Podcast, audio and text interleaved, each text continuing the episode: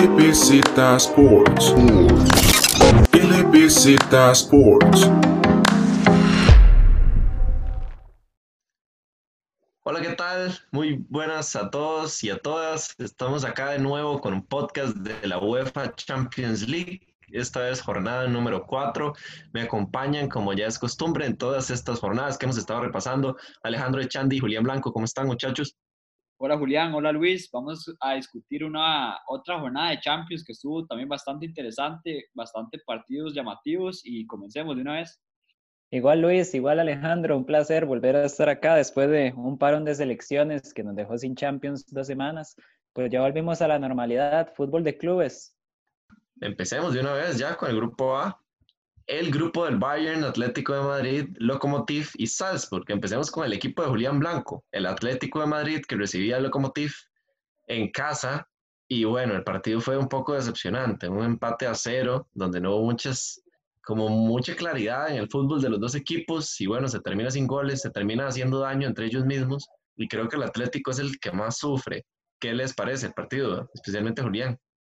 Sufre en el sentido de que ya se pudo haber prácticamente amarrado los octavos de final, pero independientemente del empate, yo no considero que el Atlético vaya a tener problemas para clasificar. Y para hablar sobre el partido, pues para los que nos hayan escuchado la jornada anterior, el partido del Atlético y el Lokomotiv, pues básicamente fue que le aplicaron al Cholo la del Cholo, así lo habíamos puesto.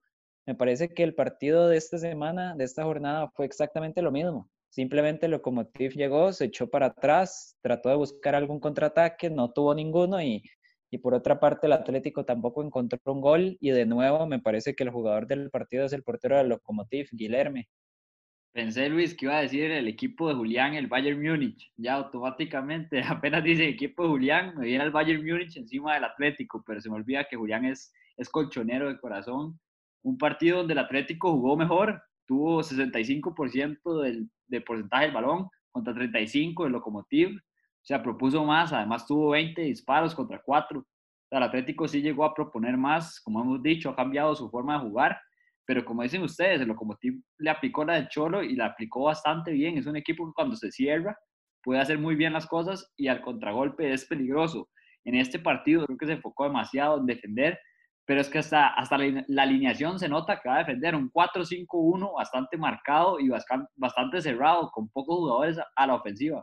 Y sí, es que al final de cuentas el partido se resume en eso. El Atlético trató de proponer, llevó el peso del partido, pero simplemente el gol no se le dio, sobre todo en el primer tiempo, que fue cuando tuvo más oportunidades. A pesar del empate, yo como colchonero sigo siendo bastante optimista. Me está gustando mucho lo de Marcos Llorente.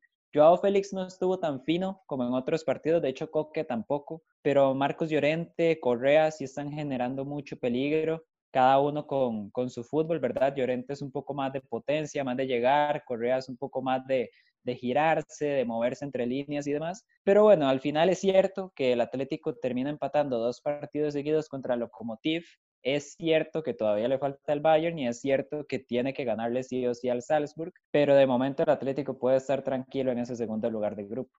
Ojo con dos cosas que dice Julián. Julián está muy optimista con sus equipos últimamente y también con el Inter y luego lo vamos a estar repasando porque de ahí ese optimismo de Julián no le sirve mucho. Y eh, la otra cosa que dice Julián es que debe muy bien sembrado en el segundo lugar al Atlético. Yo no estoy tan seguro. Al Salzburg le falta un partido contra el Lokomotiv y después, bueno, les tocará a ellos decidir la clasificación en caso de que gane el Salzburg y me parece que va a ser un partido muy atractivo. Pasemos al otro. El Bayern en casa, ahora sí, el equipo Julián, recibía al Salzburg. Partido, no quiero decir de trámite, pero la verdad sí, ganó el Bayern. En realidad, ni tan de trámite en el sentido de que, y ojo, ojo, aquí, redoble de lo que sea, lo voy a decir, el Bayern no está jugando nada bien. No es para nada el equipo. Momento, momento, momento de quiebre en el podcast. Acaba de suceder algo que no sucedía desde hace más de un año, más de un año de grabar podcast y desde ese momento no he escuchado a Julián decir que el Bayern jugaba mal. Va para el headliner esa frase ahí. A ver, a ver, es que yo dije desde la temporada pasada que el Bayern era el mejor equipo de Europa y al final lo terminó demostrando pero esta temporada no. La verdad, vamos a ver, el partido contra el Salzburg al final lo gana cómodo. O sea, eso no es de extrañar. El partido lo gana 3-1 sin muchísimos problemas. Pero el, el, equipo no está jugando bien. O sea, el Bayern ya desde la temporada pasada sí sabíamos que le costaba un poco a la defensa, sobre todo cuando tenía que correr para atrás. Pero es que no está Kimmich. Siento que Kimmich pesa muchísimo. Y además de eso, cuando expulsan a Mark Roca, que estaba teniendo un buen partido, eh, se quedan con 10 y empieza a costarles mucho el partido. Goretzka tiene que correr por todo lado a ver, a ver cómo recupera balones. Y al final siento que el Bayern sigue teniendo ese golpe, digamos, de que bola en el área va a ser gol o tiene muchísimas probabilidades de sacar ventajas de la nada, pero al mismo tiempo me sigue pareciendo, y ahora más que nunca, que el Bayern está muy inestable en defensa y sobre todo cuando no puede presionar. Y Julián, yo creo que no solo le costó el partido en la parte defensiva, creo que el equipo del Salzburg propuso más. Vemos que este equipo austriaco tuvo más oportunidades de gol, 19 tiros del equipo del Salzburg contra 11 tiros del equipo del Bayern, y las oportunidades estuvieron. El equipo del Salzburg tuvo las oportunidades porque generó mucho y no pudo concretarlas nada más. Entonces creo que si hubiera concretado las ocasiones al principio del partido, le ponía mucho más presión. Acordémonos que cuando los equipos grandes reciben un gol temprano, cambia muchísimo el partido, más un partido que es de visita, un partido donde Salzburg visita al Bayern Múnich, entonces si mete un gol temprano con Berisha, que tuvo un montón, o muchos que se comieron, hubo una que, la, que iba a Oslay contra el portero y la manda completamente arriba solo contra Neuer, o sea, es un equipo que desaprovechó completamente las oportunidades y yo creo que si hubiera metido alguna al principio del partido, cambia completamente. Sí, yo creo que parte es eso, o sea, el Bayern gana, yo digo de trámite cuando introduzco, pero es porque la victoria es de trámite, el partido no tanto. Yo creo que nos deja un poquito como en pie a cuestionar más esa superioridad del Bayern y no se deja abierto ese panorama a las, a las rondas más complicadas del, del torneo, a ver qué pasa. Y también, eh, antes de pasar con el siguiente grupo, un dato que, que, me pareció bastante interesante, ahí lo vi de Mr. Chip después del partido. Manuel Neuer se convirtió en el futbolista con más victorias seguidas en la historia de la Champions. Lleva 16 partidos de Champions consecutivos ganando. Superó a Kimmich y si no me equivoco el otro era Cristiano Ronaldo que tenían 15 y bueno, Kimmich que se lesionó no pudo jugar esta vez. Entonces, si Neuer tiene ese récord y me parece que es bastante significativo de lo que ha logrado el Bayern, a pesar de que cada vez pareciera más que va a perder, y por otro lado, habla muy bien del propio Neuer, que ya sabemos que viene de tener una temporada brutal. Propio Neuer, por cierto, que Julián y Alejandro dijeron que no entraba al top 5 de la historia. Ahí los dejo. Pasemos a repasar el grupo. El Bayern es líder con 12 puntos, ya clasificado a octavos de final. Atlético segundo con 5, todavía no ha clasificado ni está cerca de hacerlo. Lokomotiv con 3 es tercero y Salzburg cuarto con 1. Pasemos al grupo B, otro grupo de otros equipos de Julián. Mönchengladbach, Real Madrid, Shakhtar e Inter. Empecemos con el partido de una vez, del Inter. El Inter en casa recibía al Real Madrid y creo que un equipo sin personalidad llega a tener personalidad en el partido y el equipo a priori más estable queda como el equipo más inestable, yo creo que de la jornada. El Inter pierde anímicamente y, y pierde futbolísticamente, pierde en todos los ámbitos y, no sé, como que me deja un muy mal sabor de boca. Para mí ya quedaron fuera de Champions. Vamos a ver, eh, bueno, Alejandro es el madridista, el merengue, estoy seguro que debe estar bastante contento con este par de resultados que tuvieron contra el Inter, pero yo voy a hablar más de mi equipo, voy a hablar del Inter. Conte es muy bueno para armar sistemas, o sea, él, tiene un sistema de juego que logra implantar a sus equipos y al final de cuentas, por lo menos en liga, ¿verdad? Que es un torneo más de constancia, va, va funcionando. El problema es que es el único sistema que tiene Conte. Conte no tiene variantes y eso lo vuelve muy predecible. Y al final de cuentas, Zidane lee muy bien lo que hace Conte, digamos, la presión, la salida de balón que tiene, y entonces plantea un tipo de partido que al Real Madrid le sirve muchísimo, aún sin tener a Ramos, a Valverde ni a Benzema, que son tres de sus jugadores más importantes. Entonces, Estoy de acuerdo con Luis en que el Inter ya está fuera de la Champions. Sinceramente no creo que vaya a clasificar y de todas formas no lo merece. Y por otra parte me parece que es, es, una alerta, o sea, es una alerta porque Conte, que es el entrenador y yo llevo bastante confiando en Conte, me parece que ya tiene que cambiar algo. O sea, tiene que tratar de, de, innovar, tratar de arriesgarse, porque el problema es que este Inter al final está siendo demasiado predecible, se está quedando en nada y por jugadores es un equipo que debería tranquilamente estar clasificando a octavos de final. Un partido donde el Real Madrid entra con, como dicen ustedes, con bastantes cambios. Meten a Odegaard, el jovencito, que ya no es tan jovencito, pero que en la Real Sociedad jugó bastante. Entonces en el Real Madrid están dando la oportunidad otra vez entra en Hazard, entra Mariano, entra Lucas Vázquez, hace bastantes cambios el Madrid y es raro porque hace bastantes cambios en un partido donde era demasiado importante. Un partido muy importante para el Madrid que es de los mejores de la temporada. Un partido donde se vio bastante bien el Madrid, se vio que tenía una idea de juego, que sabía qué estaba haciendo con el equipo rival y un Inter que completamente todo lo contrario, se vio que no tenía ideas, que buscaba lo mismo, que era tirarle un balonazo a Lukaku y a ver qué hacía cuando expulsan a Arturo Vidal, que es una expulsión bastante tonta, saca a, Lautaro Martínez, Conte, una decisión bastante polémica porque ya el Inter iría perdiendo 1-0 con ese gol de penal de Eden Hazard. Entonces es, raro porque qué mensaje le manda Conte a su equipo cuando va perdiendo 1-0 y saca a su delantero en vez de sacar a un mediocampista que tiene 5 jugando en la media cancha. Es bastante complicado lo del Inter, que creo que lo que más le hace falta es personalidad y del lado del Madrid es algo muy bueno, pero no se puede basar el Madrid en esto, porque el Madrid, si algo tiene esta temporada, es que ha sido inconstante. Todos los jugadores han sido inconstantes. En este caso juega Cross con Modric, una dupla que hace años era buenísima, hace tres años, pero este año y el año pasado, un partido bueno, un partido malo. El más constante más bien es Casemiro. Y en este partido donde no estuvo, el Madrid igual se vio muy bien. Yo creo que hay dos puntos de quiebra en el partido. El primero es la expulsión estúpida de Vidal. Qué jugador más tonto. Eh, y lo digo así, sin tapujos, en una jugada donde hay bar, donde se puede eh, analizar todo lo que sucede, Jiki se expulsa con dos amarillas por reclamar en 15 segundos. Es, y o sea, él siendo uno de los jugadores más maduros de la plantilla, con más experiencia, y se expulsa así, yo creo que demuestra mucho lo, lo débil mentalmente que está el Inter. Y lo otro es que el Madrid encuentra una forma de juego que no le habíamos visto, yo creo que en toda la temporada. Tiene como un estilo, pero no es este estilo marcado que, que se basa en una u otra cosa, sino que es un estilo donde ellos mismos marcan el ritmo correspondiendo a lo que pasa en el partido, digamos, porque ellos se adueñan de la pelota en la mayoría del tiempo y saben qué hacer con ella cuando no la tienen tan bien. O sea, el Madrid como que juega un partido muy bueno desde lo táctico y yo creo que eso es algo que no es muy común en este equipo. Ahora pasemos al otro partido. No sé si Julián quiere decir algo. Sí, sí, nada más iba, iba a destacar, bueno, sí, que el partido del Madrid es muy positivo. Hablando de jugadores inesperados, eh, ahí Alejandro se le olvidó uno que, que la verdad es que, o sea, suena hasta raro decirlo, pero para mí el partido de Nacho es buenísimo. O sea, le tocó estar frente a frente con Lukaku los 90 minutos y, y lo borró. O sea, tengo bastante tiempo de no ver a un central borrar a Lukaku y que haya sido Nacho, la verdad ya es como lo más o sea, es, lo más Inter que puede haber pasado, la verdad.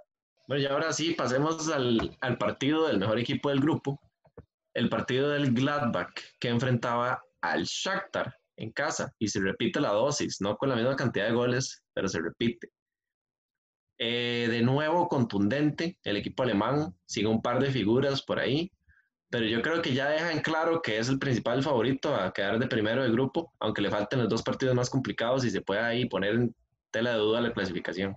Los dos partidos más complicados, entre comillas, Luis, porque este Inter yo creo que más bien puede ser el más sencillo. Pero vamos a ver, ya, ya lo, lo resumes perfectamente, la misma dosis porque hace un partido muy similar al de Ucrania y al final otra vez termina siendo una goleada.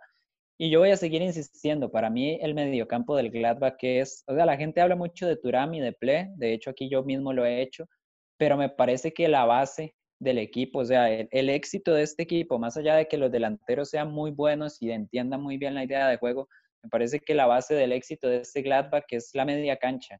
Y lo de Newhouse, Spindle y Kramer en el partido fue espectacular, o sea, fue increíble. Newhouse tiró un montón de pases clave, Spindle marcó dos goles, entonces al final de cuentas me parece que por ahí va el Gladbach, un equipo muy dinámico que sabe adaptarse a cada partido y la verdad yo creo que Luis ya lo ha dicho, pero, pero bueno, si no lo digo yo también, cuidado porque este Gladbach tiene pinta de, de, que puede ser la nueva sorpresa de esta Champions. Recordemos que todas estas temporadas viene llegando algún equipo a semifinales ahí inesperado. Llegó el Ajax, llegó el, el Lyon el año pasado. Cuidado y por qué no a este nivel el Gladbach pueda ser la nueva sorpresa de la temporada. Y un equipo del Gladbach que, como dice Julián, se basa en, en tres jugadores de medio campo que son bastante reconocidos. En el caso de Neuhaus no tanto, pero un Stindl y Kramer que, que hace bastante tiempo están sonando en este equipo y un Kramer que antes era bastante recurrente, que fue a, al Mundial del 2014 y es un jugador que ahí estaba presente en la liga alemana, siempre estuvo, pero fue cayendo poco a poco, no se volvió a hablar de él, se le comparaba mucho con Bastian Schweinsteiger,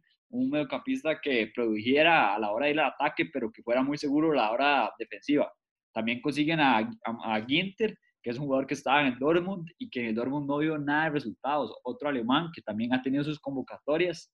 Pero entonces creo que este equipo agarra figuras que ya no eran tan figuras y las convierte otra vez en un equipo que pueda jugar junto y que tenga buenos resultados.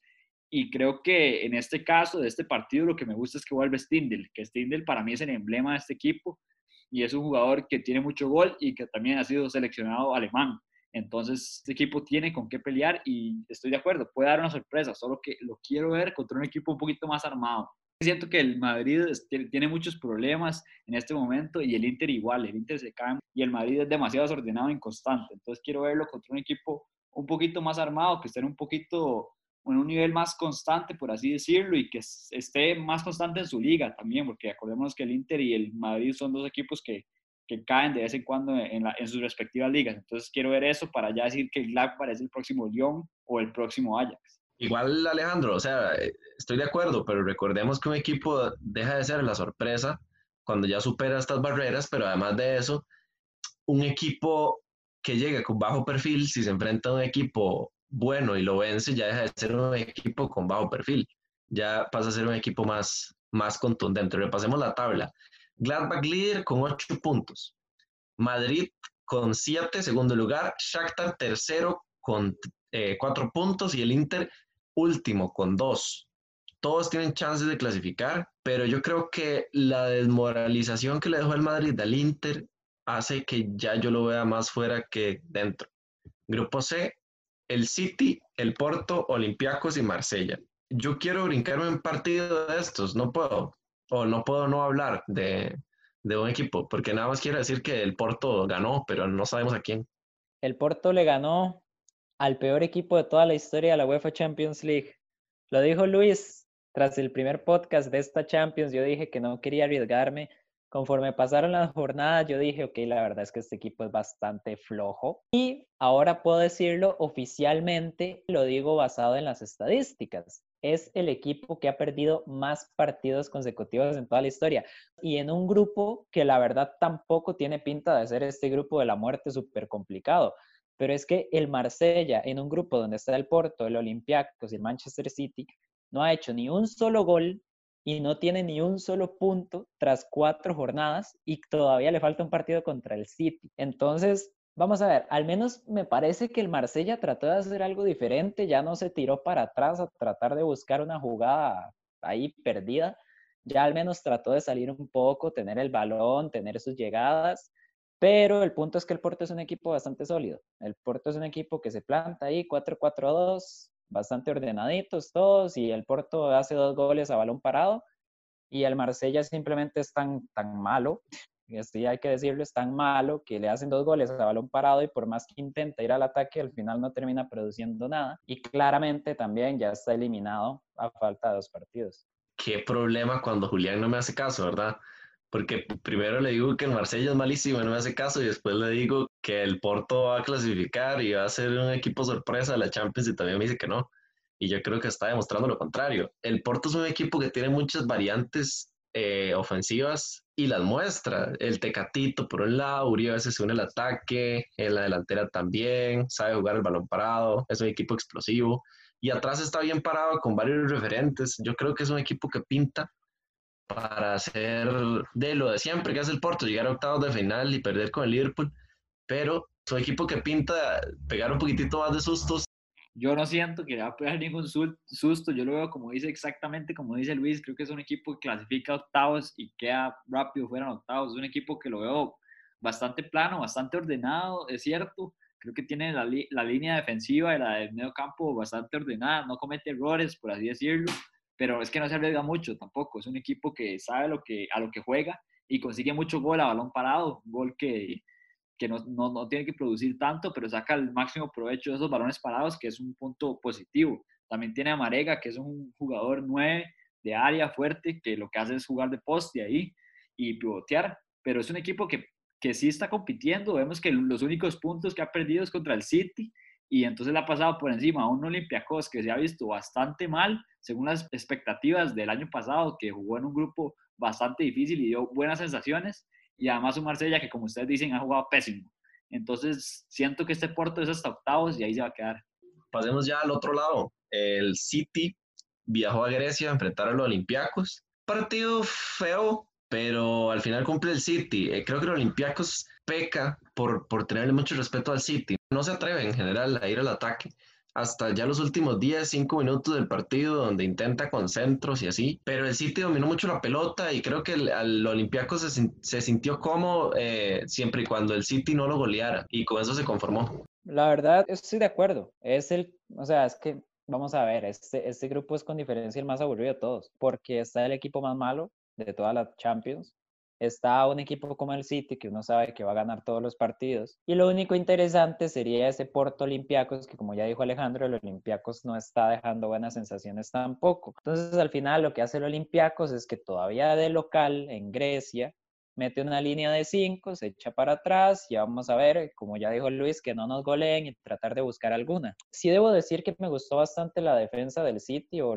bueno, lo que viene siendo la presión. Rubén Díaz estuvo top para el que no vio el partido, muy bueno. Rubén Díaz desde que llegó ha estado muy bien, de hecho el City necesitaba un central, porque al City lo que suelen hacer los rivales es que se le encierran y luego buscan contraataques y en alguna que otra terminan encontrando chances por lo mismo, porque la defensa del City no es muy sólida.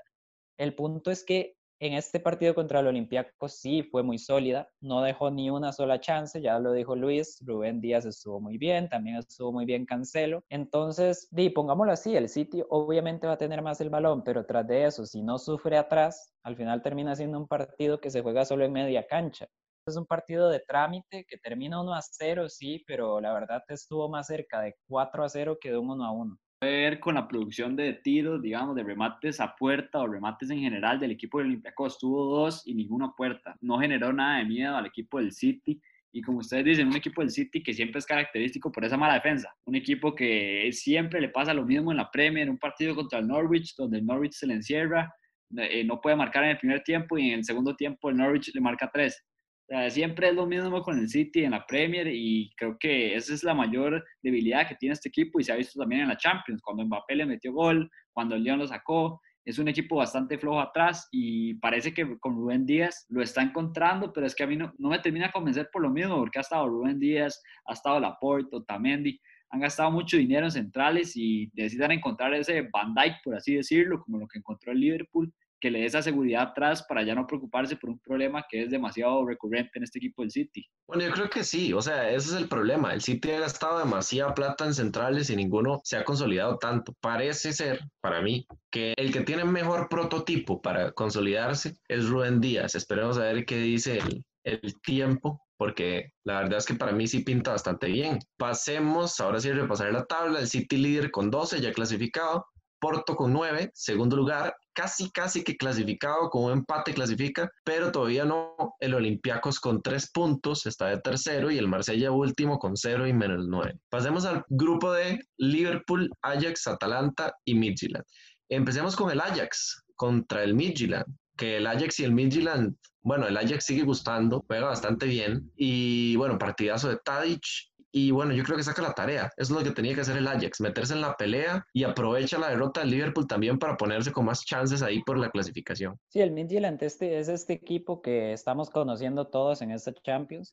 Un equipo que en las primeras jornadas se vio que tenía su valentía, o sea, le gustaba tirarse arriba, presionar un rato, tratar de salir jugando. Sin embargo, eh, después de unas cuantas goleadas que se llevó, eh, cambió un poco el chip contra, contra el Ajax en este partido. El Midtjylland se tiró más para atrás y la verdad le terminó funcionando menos, me parece a mí, porque si bien no termina siendo una gran goleada como la que se llevó contra el Atalanta, por ejemplo, sí me termina dejando peores sensaciones. O sea, al menos si vamos a perder el partido, yo prefiero que el Midtjylland lo pierda jugando agresivo y jugando como lo venía haciendo.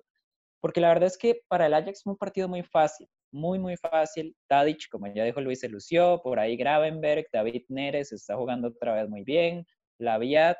Al final, bueno, es que el Ajax es un equipo que no deja de sacar talento. Entonces siempre vamos a estar hablando de algún jugador diferente que juega bien. Pero el problema sí me parece que que el Midtjylland debería, debería jugar un poco más agresivo. Al final de cuentas es su primera Champions, no se tienen tantas expectativas, entonces no hay mucho que perder. Y por el Ajax pues sí, un trámite y ahora vienen los dos partidos que son finales para el equipo holandés. Y un Midtjylland que, como dice Julián, se, se tiró un poco más para atrás y un Ajax que se ve como contundente y con variante. El caso de David Neres, que ya mencionaban, un jugador que la estaba rompiendo en la Champions y esta ya se, se había calmado un poco y en la liga holandesa también y poco a poco retoma ese nivel, pero un equipo del Ajax que tiene bastantes variantes y lo que sabemos que lo que tiene flojo es la defensa. Este equipo le puede proponer a cualquiera, pero una cosa es proponerle y ya después es que le claven dos, tres de vuelta. Y en el caso del Midtjylland se ha visto bien, ha dado buenas sensaciones. El caso de Sisto, que es un jugador que está en Celta de Vigo, que está tratando de revivir su carrera ahí, pero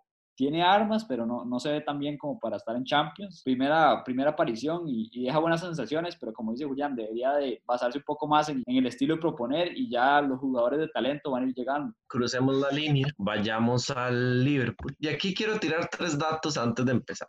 Primera derrota en 90 minutos en Anfield desde septiembre del 2018 primera vez en 137 partidos que ha dirigido Klopp que el Liverpool pierde por más de un gol en Anfield y cero tiros a marco en todo el partido por primera vez con Klopp en un partido de Champions League.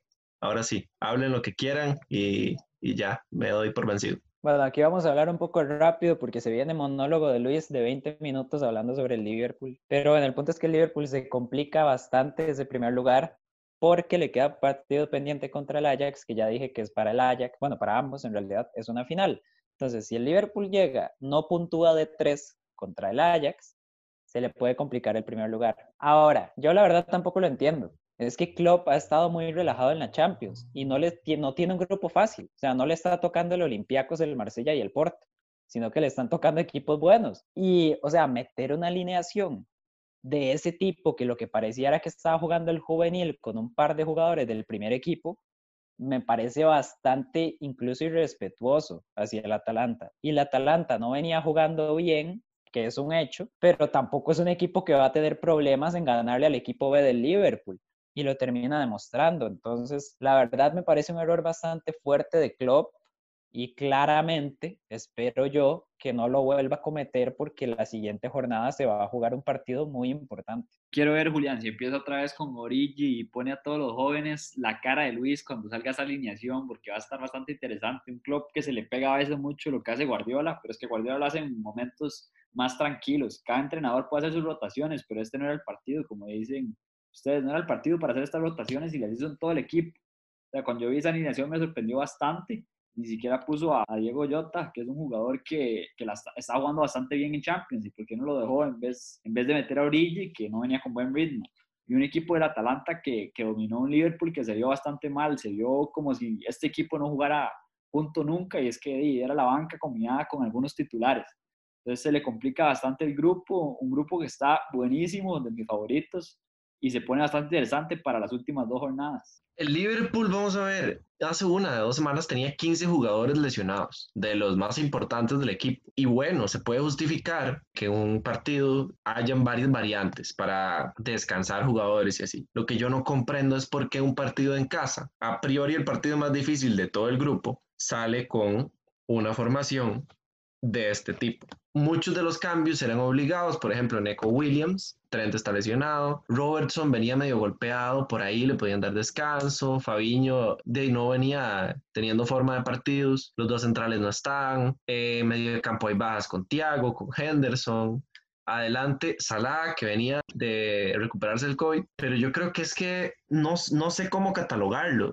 O sea, yo amo a Klopp, pero es que la manera de protestar que él encuentra contra el trajín de partidos es mostrando desinterés como diciendo, no, no doy show porque mis jugadores no tienen la capacidad de dar show por estar sobrecargados de partidos. Y tengo tantas lesiones que si lo que quieren es ver todos mis jugadores lesionados, entonces yo pongo los jugadores del equipo C y entonces no doy show. Pero es que tampoco es que hay que llegar al extremo. O sea, qué mal sabor de boca me deja. O sea, yo que en el fantasy siempre tengo a Firmino, que es un error para muchos, y este partido era legítimo para que lo jugara Firmino. Tenía muchas bajas arriba, tenía bajas en el medio campo, entonces podía jugar ahí con la variabilidad de creatividad de juego que le ofrece Firmino, y tampoco lo hace. Y no es solo Firmino, es para poner un ejemplo. Hay un montón de jugadores también que les sucede lo mismo, y aunque comprendo la situación de las lesiones del Liverpool, eh, tampoco es para tanto. Y espero que Klopp recapacite y no vuelva a suceder algo así en lo que queda de Champions League. Y ahora sí, repasemos el grupo.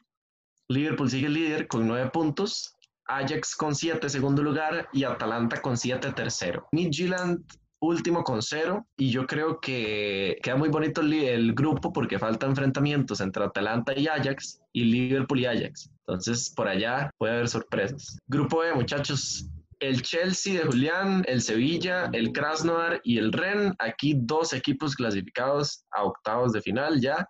Uno es el Chelsea que se enfrentaba al Ren en Francia. ¿Qué tal vieron el partido? Voy a ser directo, la verdad. Mí me parece que ha sido el peor partido del Chelsea en esta Champions, de los cuatro que llevan. Y lo terminan ganando al final con un golazo, porque no es tan vistoso, pero a mí me parece un muchísimo mérito el gol que hace Giroud al minuto 90 porque hay que tener muy, mucho instinto, o sea, hay que tener mucho, mucho olfato goleador para poder llegarle esa bola ahí donde estaba.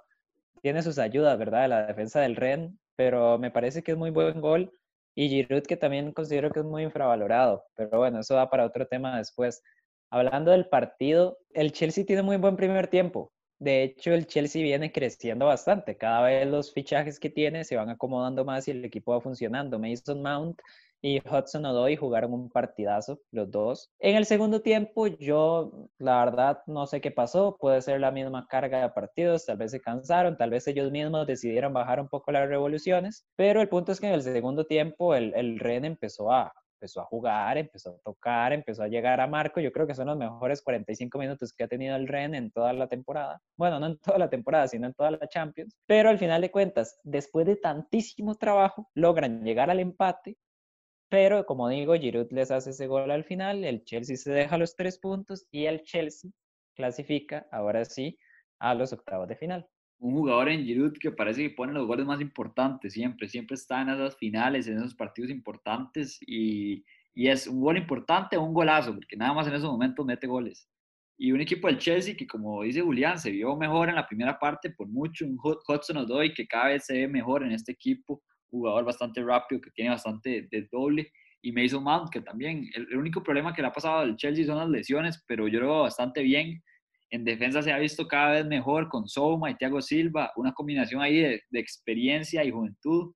Y el lado izquierdo con Chilwell, que desde que llegó se ha, se ha plantado bastante bien. Ahí cometió algunos errores con los pases, pero nada, nada de qué preocuparse. Y del otro lado, el capitán, en César Aspilicueta, le, meten gol a Mendy, que no le habían metido, y lastimosamente es la primera que lo pongo en el Fantasy, entonces ahí me fue mal, pero un equipo del Chelsea que ahí va, va para arriba y poco a poco empieza a agarrar ritmo. Un Chelsea que el principal problema que tiene es que solo puede poner 11 jugadores en, el campo, porque tiene muchas variantes ofensivas, pero también eso va de la mano lo bien que le para el partido, porque eh, hubo un momento en el segundo tiempo donde el Chelsea perdió la pelota y ya esa explosividad no le funcionaba, entonces empezó a hacer cambios, pero empezó a hacer cambios con orden. ¿Por qué? Porque primero mete a Kanté para que le dé sostén defensivo al mediocampo y para que el equipo no sufra en caso de, de sacrificar jugadores que le ayudan a tener la pelota arriba.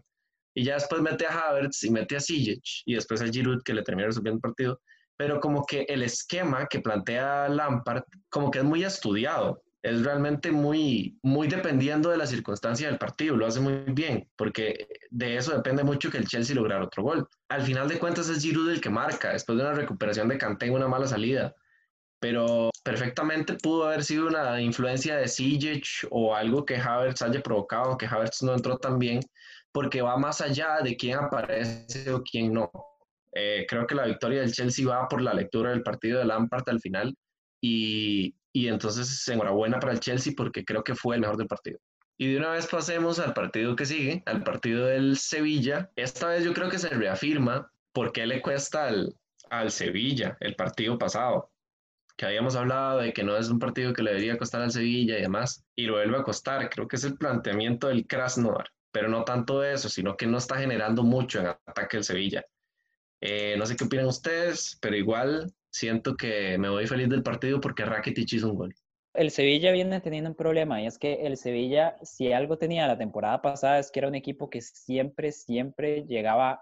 O sea, vamos a ver, si había un balón dividido, llegaba el Sevilla antes si tenía que ganar un cuerpo a cuerpo, lo ganaba el Sevilla. O sea, era un equipo que en los pequeños detalles casi siempre salía ganando.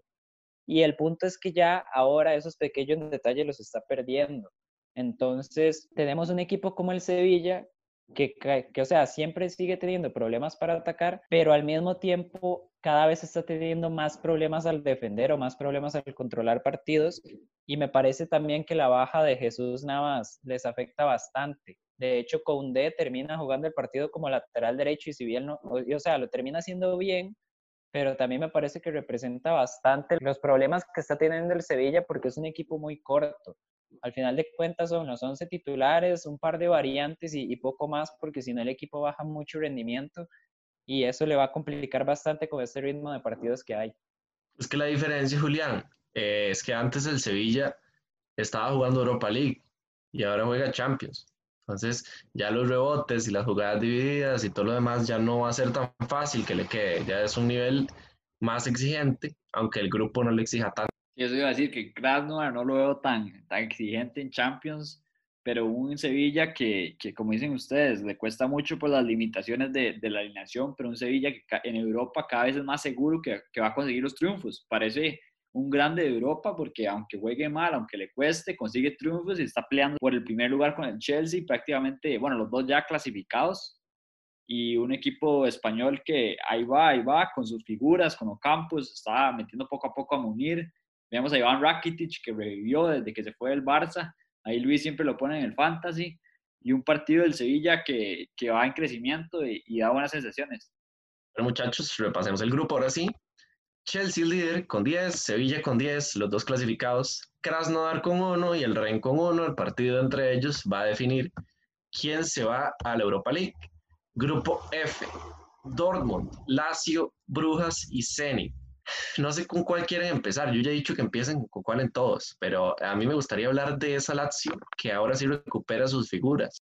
Bueno, entonces vamos a empezar con el partido del Borussia y no, no, vamos a seguir a Luis que está dirigiendo el podcast. Entonces, hablar de la Lazio, la verdad me parece muy, muy bueno, porque yo pensé que a la Lazio le iba a pasar algo similar a lo que le está pasando al Atalanta, que es que es un equipo, o incluso como lo que dije del Sevilla, es un equipo que tiene un once titular muy marcado y que fuera de eso, el equipo con variantes termina bajando mucho el rendimiento y aún con todas esas bajas, todas esas lesiones, todos esos positivos de COVID que ha tenido el Lazio, es un equipo que está invicto en esta Champions. De hecho, en Liga también tiene una, una racha bastante buena invicto.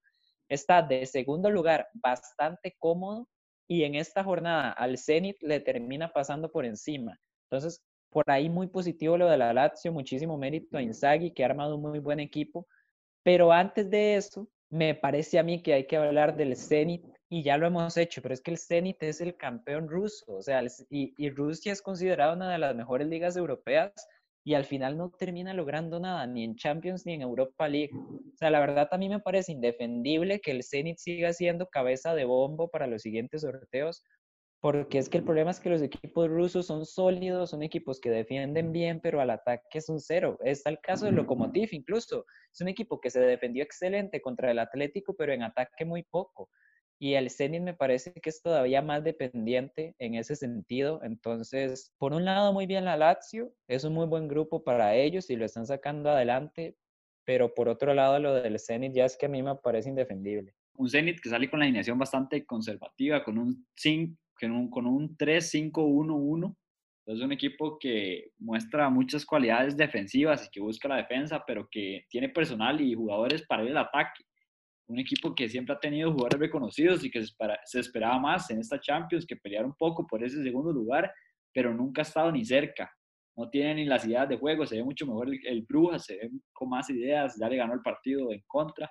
Entonces, un, un Zenit que se va cayendo poco a poco y que en la Liga Rusa siento que le sirve eso, le sirve ser un equipo ordenado defensivamente, que saque la ventaja con Suba o alguna pelota parada o alguna jugada interesante de Erokin, pero nada más. Es un Zenit que es, como dije, bastante, bastante plano, bastante cantado y que se basa en la defensa y ni siquiera es tan sólido defensivamente. Y una Lazio que es todo lo contrario, que le gusta tener el balón, le gusta presionar al equipo rival, le gusta generar, tiene a muchos jugadores que generan bastante juego y tiene sus delanteros efectivos, como él es, lo es Chiro Immobile, que viene a ganar la bota de oro.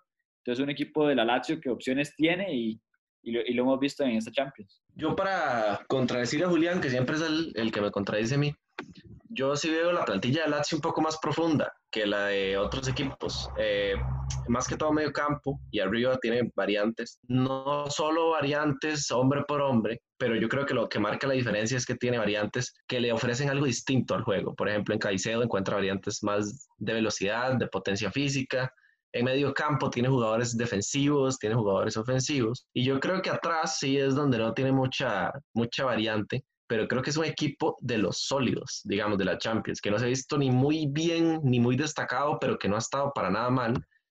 Y yo creo que eso es lo que lo tiene donde está. Luego, ahora sí, pasemos al partido del Dortmund. Antes del parón de selecciones, eh, Julián y yo veníamos diciendo que el, el Dortmund venía jugando muy mal. Hubo un partido en Liga y otro en Champions, que es este, donde el Dortmund se muestra sólido.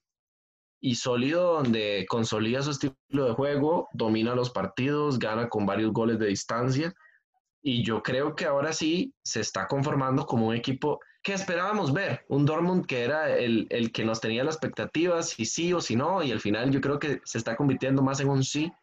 Y con Haaland que está imparable, yo no sé eh, cuántos récords ha impuesto ya, tan joven pero eh, realmente sí, o sea, se asocia muy bien con Sancho y en, liga también con Dahoud, con el mismo Hazard, con Brandt. Y es que el Dortmund arriba es, muy bueno, pero se muestra sólido atrás. Munir tiene un buen partido, Rafael Guerreiro viene jugando muy bien y no sufre por parte del de, Brujas, que yo creo que ya habíamos comentado la vez pasada, que esperábamos un poquito más. Vamos a ver, sí estoy de acuerdo con Luis, el Dortmund hace bastante le veníamos pidiendo un salto, o sea, ya un salto competitivo porque tenía, tiene jugadores para eso. Ya este tema de que es un equipo formador y demás, pues es cierto, pero no, ya no me sirve como excusa. Es un equipo con mucho talento y suficiente para, para tener que competir siempre. Final de cuentas está cumpliendo, pero yo desde el principio dije que este me parece el grupo con menor nivel de la Champions y ahorita se está peleando con ese grupo del City, pero eh, me sigue pareciendo un grupo bastante más flojo que los demás por los equipos que tiene. Entonces, el Borussia tiene muchas posibilidades de terminar de primer lugar, pero aún así no me sorprendería para nada que en octavos, a menos que le toque el Porto, va a terminar, eh, bueno, tiene muchas posibilidades de quedar eliminado. Entonces, por ese lado, muy bien el Borussia está cumpliendo. Haaland es, vamos a ver, para mí es el mejor nueve hoy por hoy del mundo. Y entonces, a partir de ahí, Cabe destacar que Julián dice, después de Roberto Firmino, es el mejor 9. Luis, pero es que para ser el mejor 9 del mundo hay que jugar. Pero bueno, entonces sí, por donde iba, la verdad es que el Borussia lo está haciendo bastante bien, pero también es el Brujas, un Brujas que empezó bien la Champions, pero al final tampoco tan bien como pensábamos.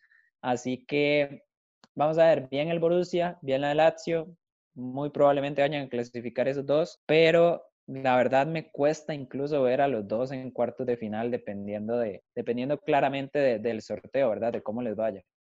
Sí, un equipo del Dortmund que basa mucho su juego en Sancho, eh, Haaland, opciones al ataque tiene bastantes, tiene jugadores bastante vacilones, porque no voy a decir que tiene unas estrellas, tiene jugadores que pueden generar eh, jugadas interesantes, en el caso de Gio Reina también, pero un equipo que le cuesta mucho es parecido a lo que tenía el Chelsea antes, le costaba mucho defender, tenía muchos huecos. En el caso de Hummels es un jugador que ya no es el mismo. Acañi es un central que no es, no es garantía. Entonces este equipo del Dortmund eso es lo que más necesita. Ofensivamente tiene las variables, pero en el caso defensivo no tiene prácticamente nada, en mi opinión.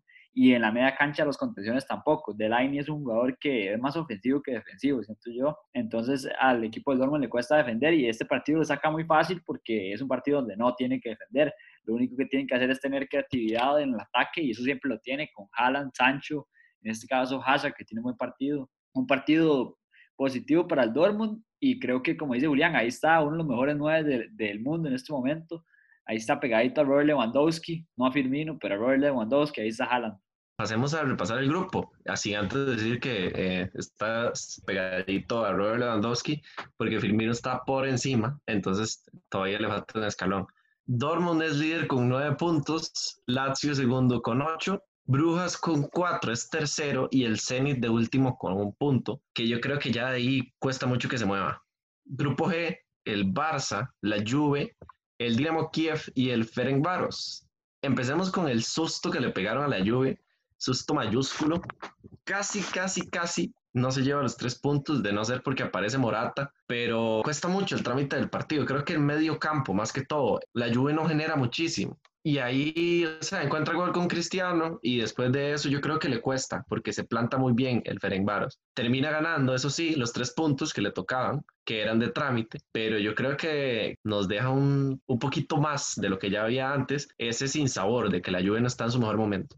A mí hay algo que me tiene bastante molesto y es que pongo a Cristiano Ronaldo dos veces de capitán en el Fantasy contra el Ferencváros y lo único que hace es un gol sea, para mí, pues, la verdad me parece, me parece bastante llamativo y al mismo tiempo... Julián. Ah, sí, por lo menos juega. Es que, a ver, una cosa es tener a Cristiano en el Fantasy y otra es tener a Roberto Firmino, ¿no? Pero, o sea, me parece que, que al mismo tiempo esto de Cristiano que estoy diciendo y, eh, refleja bastante bien lo que le está pasando a la Juve. Y es que es un equipo que tiene muy buenos jugadores, pero es que no, o sea, no tiene, o sea, no es un equipo. Simplemente son jugadores muy buenos que están en la misma alineación. Lo decimos como es, no tiene entrenador. Es que siento que, que todavía Pirlo, vamos a ver, le voy a dar más chance. No me gusta lo que ha estado haciendo hasta ahora, o bueno, no veo que haya, que haya mejorado el equipo, pero al menos le, le, le podemos dar más chance a Pirlo. El problema es que la lluvia al final no parece un equipo, como decía, me parece simplemente buenos jugadores que están jugando juntos un partido de fútbol y terminan sacando las cosas por pura individualidad. Y si tuviera que destacar una individualidad, para mí es cuadrado. Me ha parecido el mejor jugador de la Juve esta temporada con diferencia, pero a este paso o Pirlo logra algo o va a quedar esta Juve en lo mismo de la temporada pasada sin ganar la liga. Nada más para, para decir, si gana la liga alguien que no es la Juve, eh, no es el Inter, Julián. Entonces no hay que celebrar. Confirmo que no es el Inter. La gana primero el Sassuolo que el Inter.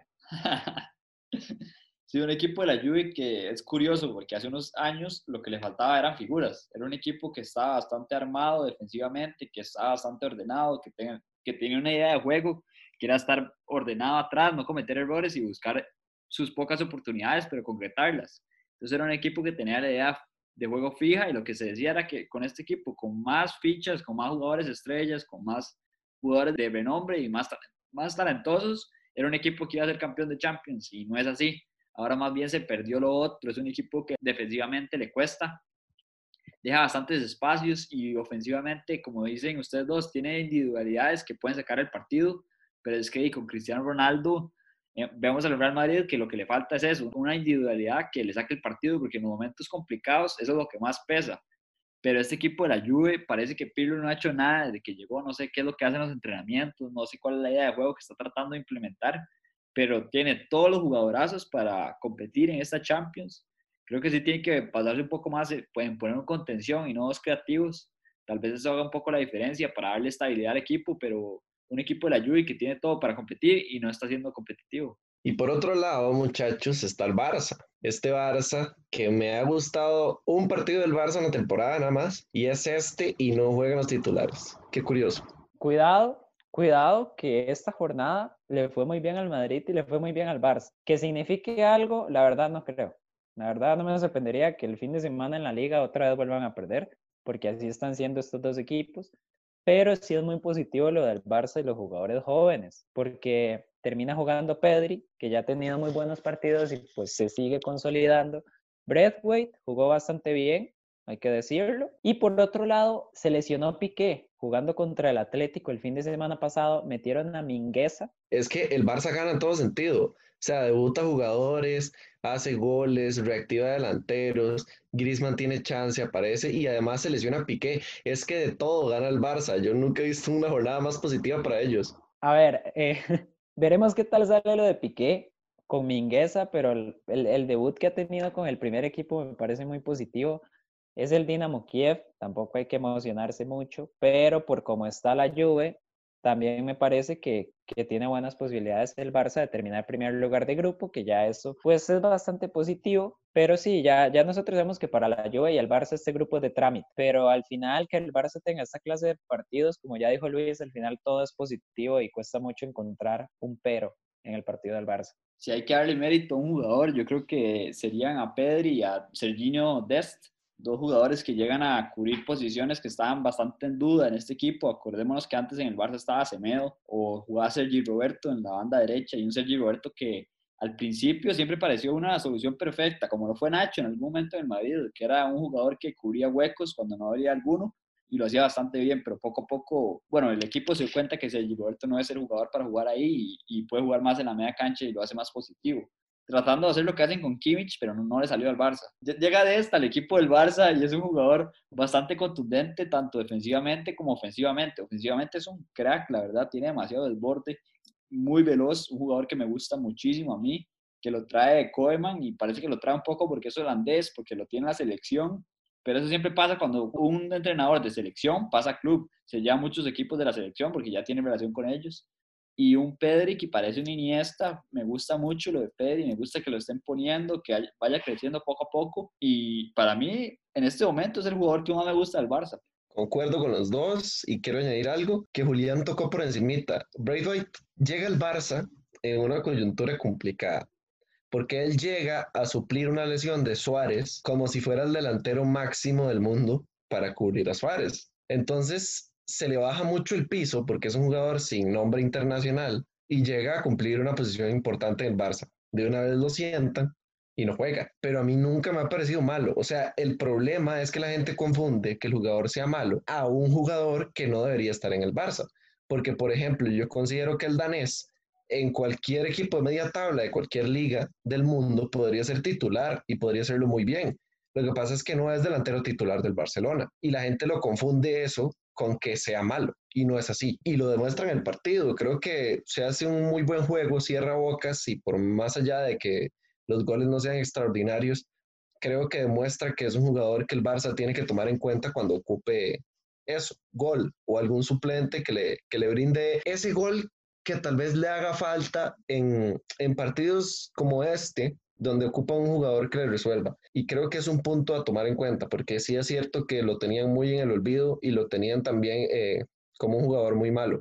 Repasemos la tabla. El Barça es líder con 12, ya clasificó a segunda ronda. La Juve es sublíder con 9 y también clasificó a segunda ronda. El Kiev y el Ferencváros con un punto, los dos, se van a pelear por quién clasifica a Europa League en el partido que se enfrente. Grupo H, Manchester United Paris Saint-Germain, Leipzig Istanbul Basaksehir. Empecemos con el partido más flojito en cuanto a, a diferencia de rivales, porque el United juega un muy buen partido, Bruno Fernández encendidísimo y gana. Creo que se pone en una muy, muy buena posición en el grupo, aunque desaprovechando tres puntos que pudo haber sacado contra el Basaksehir la jornada anterior pero creo que le tira las papas calientes a otros dos equipos y con esto, aunque le falten dos partidos en duelo directo, creo que, que tiene un plus, tiene un extra de puntos que tal vez le vaya a ayudar en las últimas dos jornadas a lograr la clasificación. Qué curioso cómo puede cambiar un, partido con simplemente cambiar el planteamiento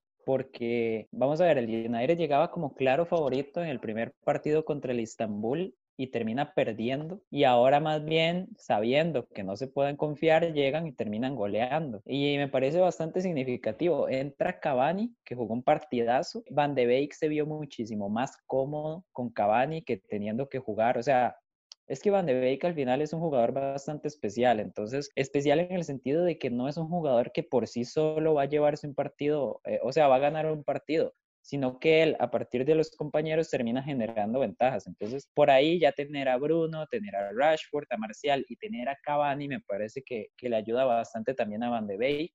Y al final, para el Manchester, un partido que la la primera vez en la jornada 3 se le había complicado mucho, ahora más bien se le termina siendo muy sencillo. Y estoy con Luis. Para mí, el Manchester va a clasificar, o sea, se lo ganó en los dos primeros partidos, pero al mismo tiempo me parece que el Manchester va a decidir quién, quién clasifica con ellos. Si clasifica al París o el Leipzig, porque al París y al Leipzig les falta jugar contra el Manchester y de esos partidos es que se va a definir eh, pues, la clasificación. Un Manchester donde yo siento que la, el jugador base, el jugador que le da estabilidad y el jugador que más me gusta de este equipo es Fred, un jugador que juega ahí de mediocampista y lo que busca es eso, la estabilidad que se pensaba que le iba a dar Pogba a este equipo. Siempre se pensó desde que volvió Pogba que iba a ser la estrella y que Pogba iba a ser la, la base de este equipo, que era el jugador inamovible, pero parece que... Yo me acuerdo Alejandro, nada más ahí para meterme un toque. Cuando llegó como jugador más caro de la historia al Manchester United, nunca me había reído yo tanto por un fichaje y terminó siendo un fiasco. No, y, además, Luis, acordémonos que el Manchester lo tenía y lo dio gratis a la Juve y después se lo compró por el fichaje más caro de la historia y ya no juega nada. Es increíble. Es que es increíble.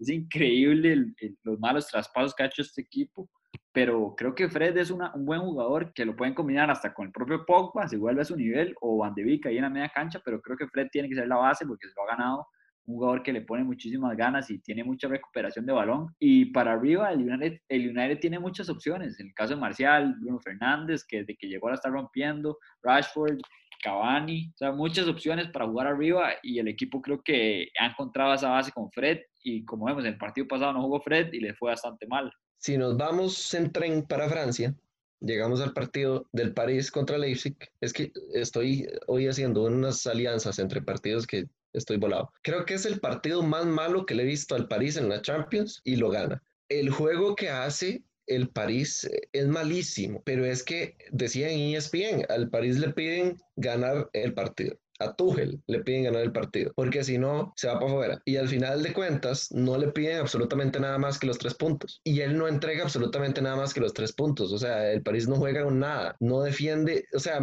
me parece que es más falta de encontrarse ofensivamente el Leipzig el que no anotaran antes de la virtud del París de defender bien. Y creo que eso habla mucho del partido. Si el París sigue jugando así, me parece que mm, el que va a clasificar es el Leipzig, pero es que el Leipzig tampoco propuso nada arriba y eso me deja dudándolo.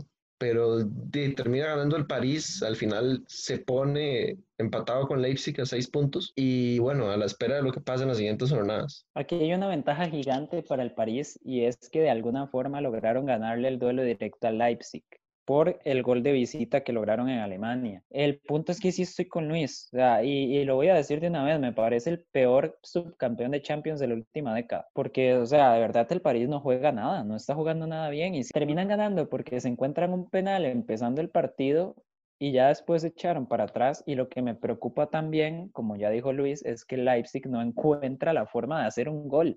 Estamos hablando de que el Leipzig no es ese equipo que terminó la temporada pasada y que uno no sabía cómo evitar que, que, les hicieran al menos uno y ahora más bien les está costando. Entonces me parece que son dos equipos que respecto a la temporada pasada han bajado muchísimo de una manera que no debería haber sucedido porque no es que se les hayan lesionado figuras ni nada, o sea, no. Y entonces sí me parece bastante negativo. Como ya digo, para mí va a depender del Manchester United y el partido que le haga cada uno de estos dos, pero no me está gustando para nada. Lo del París no es un equipo que tenga que echarse atrás, o sea, es que tiene demasiada calidad para terminar dependiendo de Marquinhos ahí en el área, quitando centros. Y por el otro lado, el Leipzig, vamos a ver, mejora, pero al mismo tiempo siento que es un equipo que depende mucho del día.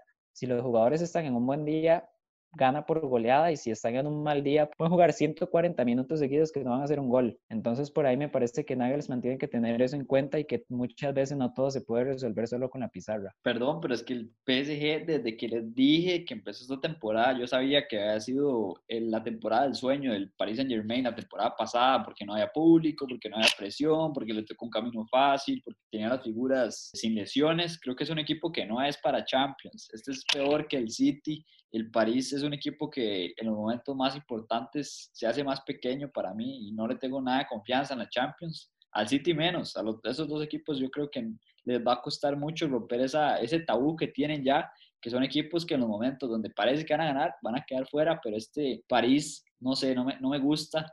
Es un equipo que siempre lo hemos dicho, todas las Champions, todas las temporadas se habla que es un equipo que le pesa que en la liga, la liga francesa sea tan mala es una liga donde no, el nivel no es muy alto y el país llega completamente descompuesto a una Champions y se ve sin ritmo. Yo creo que el problema es ese, pero ya no nos metamos a discutirlo más, o sea, ya las cosas están claras. El París no es un equipo protagonista para llegar a finales constantemente en Champions, pero lo que sí me preocupa es que el único jugador que se le fue a Leipzig fue Timo Werner. Y realmente el año pasado lo cerraron sin Werner y lo cerraron muy bien. Entonces, eso es lo que me tiene preocupado. Por otro lado, Halstenberg y Klosterman creo que están haciendo mucha falta en ese equipo, porque los otros dos centrales que acompañan a Upamecano no tienen esa variabilidad ofensiva y de salida y no sé, tiene, tenían como e, esa perspicacia para ir al ataque, tanto en, en, goles, en tiros de esquina o dándole salida al club. Y creo que, que los otros centrales no lo hacen igual. Y bueno, repasemos la tabla. El United queda líder con nueve, luego segundo y tercero respectivamente Paris Saint Germain y Leipzig con seis puntos. Y el Istanbul Basakshir, que todavía no está fuera y tiene dos partidos por duelo directo, y eso no lo hemos dicho, tiene tres puntos. Obviamente es el equipo más débil de todos los que hemos mencionado, pero a como están jugando el París y el Leipzig no sería ninguna sorpresa mayúscula que se les compliquen los partidos en Turquía y terminen quedándose por allá fuera o alguno u otro perdiendo ese chance Europa League. Bueno muchachos, y así repasando los grupos y los partidos de la Champions, vamos a cerrar. No sin antes decir que en nuestro perfil de Instagram y en Twitter va a quedar la lista del top 5 del fantasy de esta jornada, jornada 4, que bueno, ahí por ahí estamos eh, de los que grabamos y los que somos de LBZ, solo una cara conocida y es la mía, porque Julián y Tito se dieron vacaciones, este fantasy, según dicen. Y bueno, ahí estamos en la pelea, pásense a revisar en el mismo fantasy, en la misma aplicación, pueden ir a chequear cómo está la tabla, está muy pareja, está muy bonita. Y también bueno, esperemos que puedan escucharnos, seguirnos en redes sociales. Estamos saliendo lunes con podcast de baloncesto, miércoles con podcast de NFL y viernes con podcast de fútbol. También, si surge alguna actividad interesante que podamos recalcar y repasar en la semana, lo estaremos haciendo y déjenos sugerencias si les gusta, si no les gusta, comentarios, compartan y siempre denos esa retroalimentación que es tan importante para la página. Fue un gusto para mí estar con ustedes, Julián y Alejandro, y hasta la próxima.